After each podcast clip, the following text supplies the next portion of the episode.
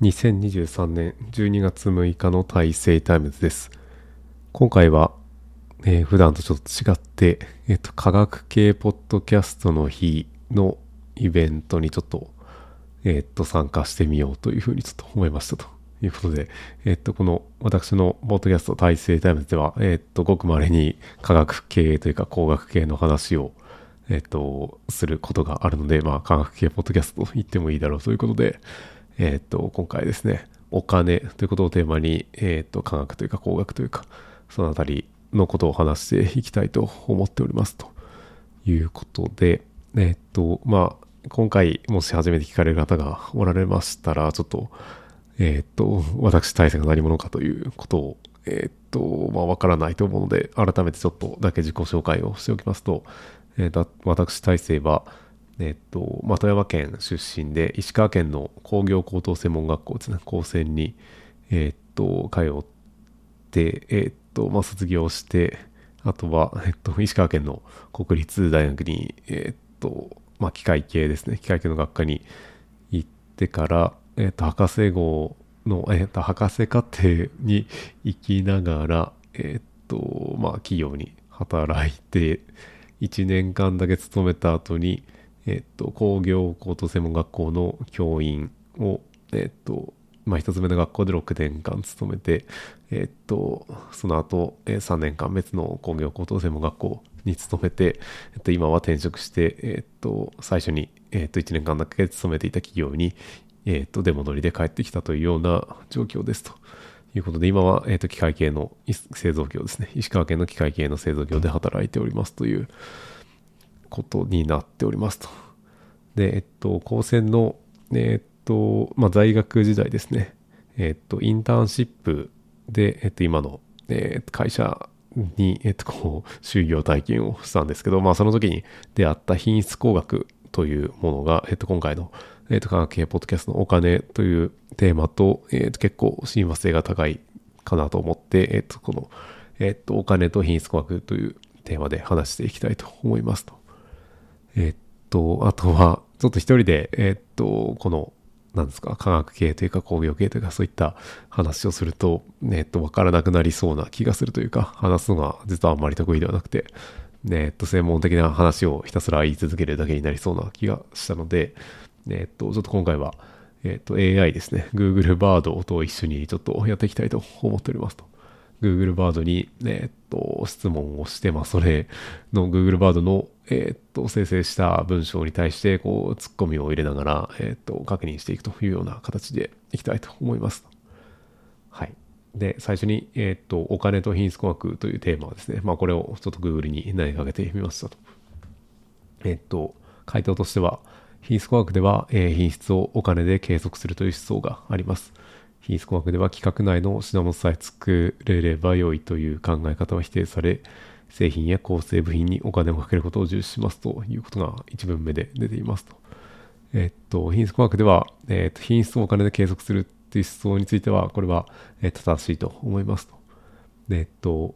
この品質工学っていうのは、まあ、品質を高める、えっと、学問ということで、えっと、まあ、田口源一博士という、まあ、日本人が考案した方法ということなんですけど、えっと、この田口博士の、えっと、考え方に結構癖があって、特殊で、えっとですね、えっと、まあ、品質を高めるっていうのは、なんか一般的にはこう、なんていうかな、えっと、なんていうかな、ハイクオリティのものを作るというか、なんていうか、ブランドものみたいなものを作るみたいなような雰囲気を、まあ、感じるかなと思うんですけど、まあ、一部近い面はあるけど、ちょっと、この品質工学という、その、まあ、田口先生発案の考え方ではちょっと違っていて、えっと、品質というのが、まあ、お金というか、えっと、損失というものと、まあ、非常に近いというか、ほぼ同質のものというふうに考えられます。この損失というのが、まあ、お金であるということですね。えっと、例えば、えっと、なんでしょうかね。えーと何でもいいんですけど、えっ、と、まあ、製品ですね。えっ、と、まあ、ボルトとかナットとか、そのただのネジとかですね。この品質について考えると、えっ、と、まあ、ネジが普通に使える分にはいいんですけど、ね、ネジがこう、なんていうか、えー力かけすぎて折れたりしてしまうと、えっ、と、まあ、損失が発生するということになりますと。その、壊れて、えっ、と、なんていうかな、怪我したりとか、あとはその壊れたものをまた買い直したりするとか、そういったところに、えっ、と、お金がかかるというので、えっ、と、そういったその損失によって発生するお金を減らしたいなというのが品質科学の基本的な考え方になっておりますと。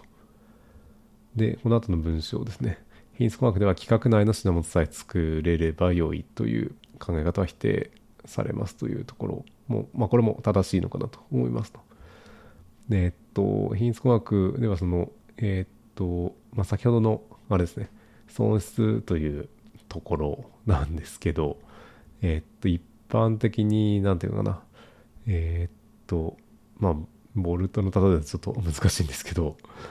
えっと、まあ、ボルトだと、えっと、まあ、ネジですね。例えば、ネジなので、えっと、ネジが噛み合わなければ、まあ、ボルトとしては、えっと、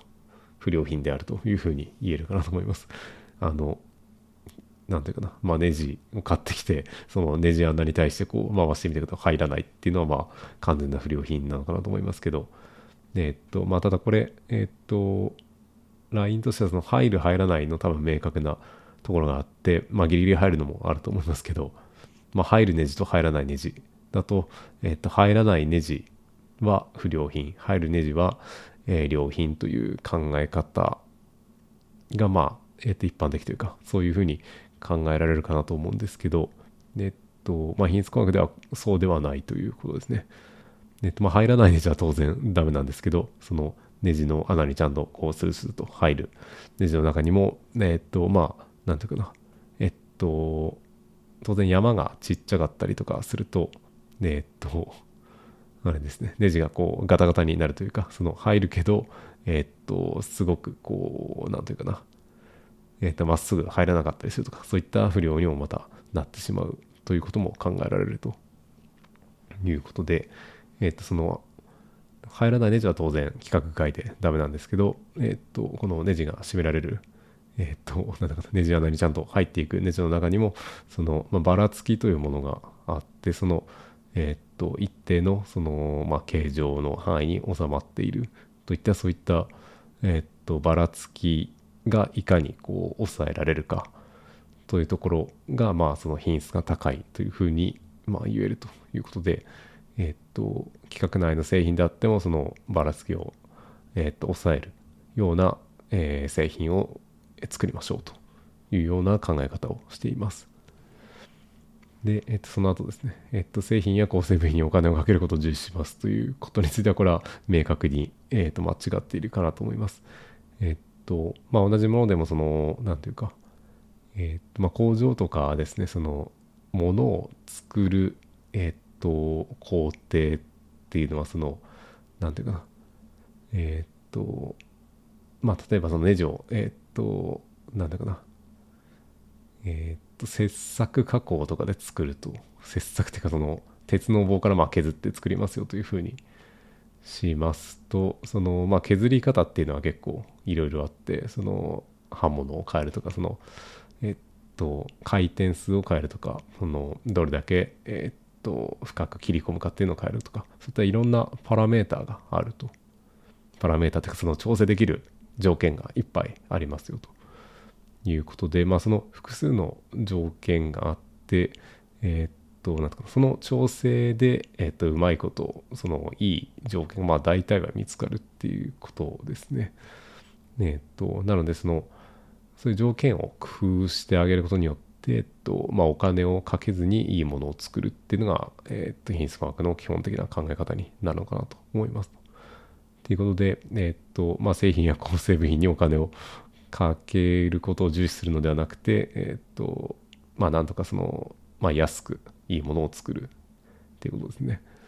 まあ、時にはその、えっと、お金を加えることによって、その他の、なんていうかな、条件というか、えっと、まあ、新しい、その、設備とかを入れるっていうことも必要になってくる、必要になってくるかなとは思うんですけど、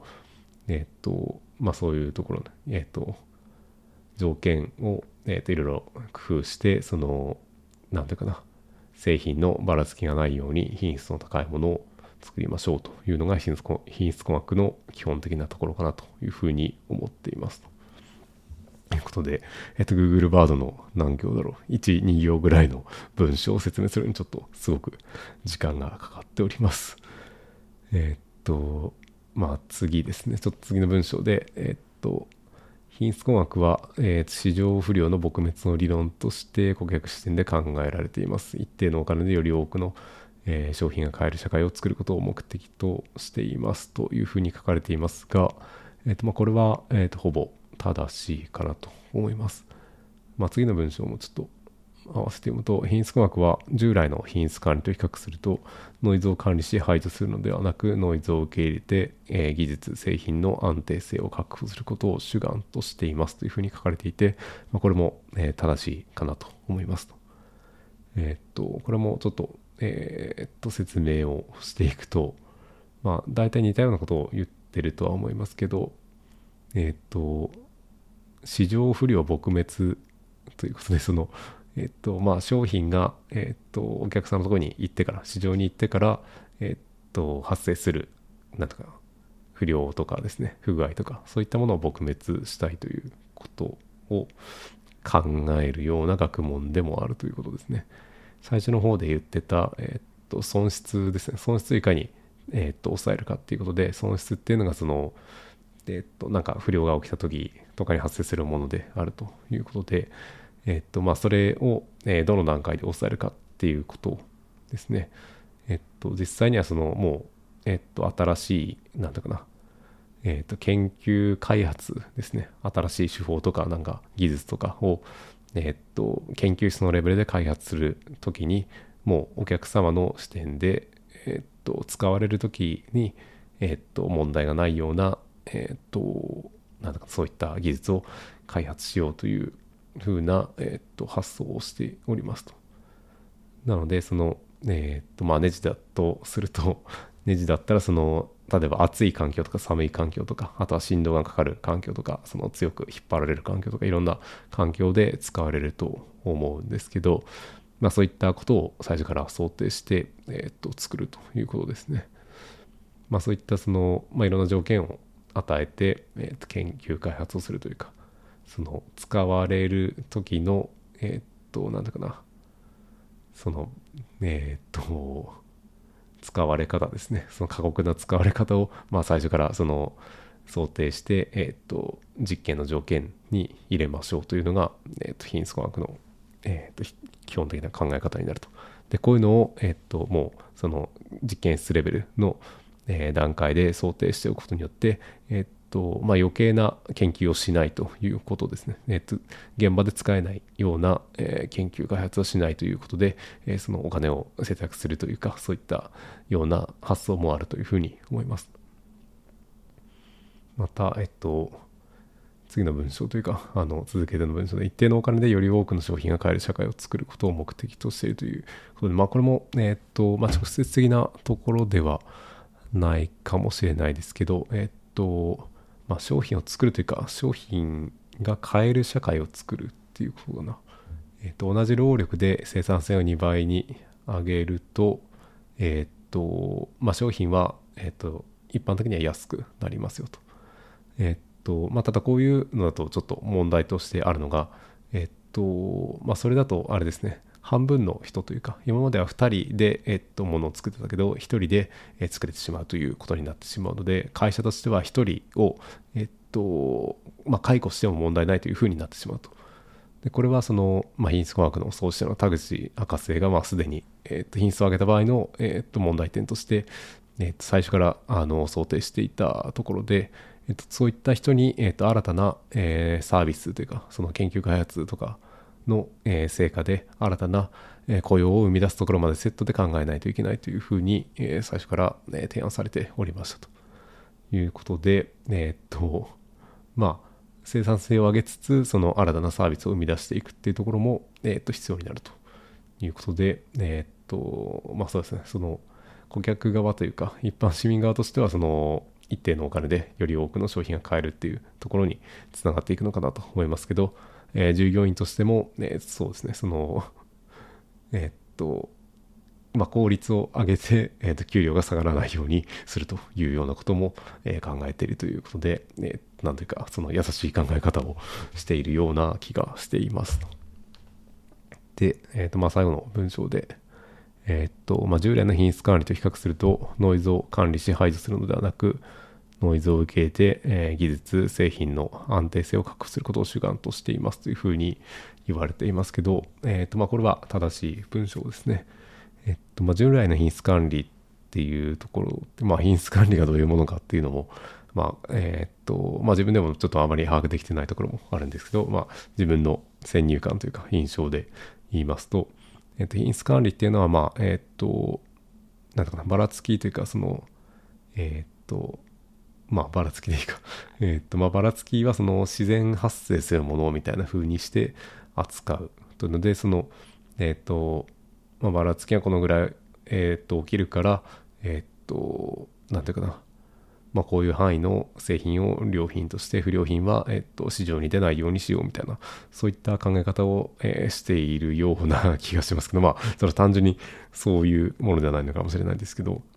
えっとで品質工学については、えっと、そういったそのなんだかな、まあ、例えばサイコロを振ってもそのえっとまあランダムにえっと数字が出るっていうのではなくて、えっと、まあ、物理的にそのいろんな原因があってその数字が出るというか、えっと、1が出るのか6が出るのかとかそういったところも、えっと、偶然はないというかそういったふうに、え、考えるというふうな立場を取っていますと。なのでその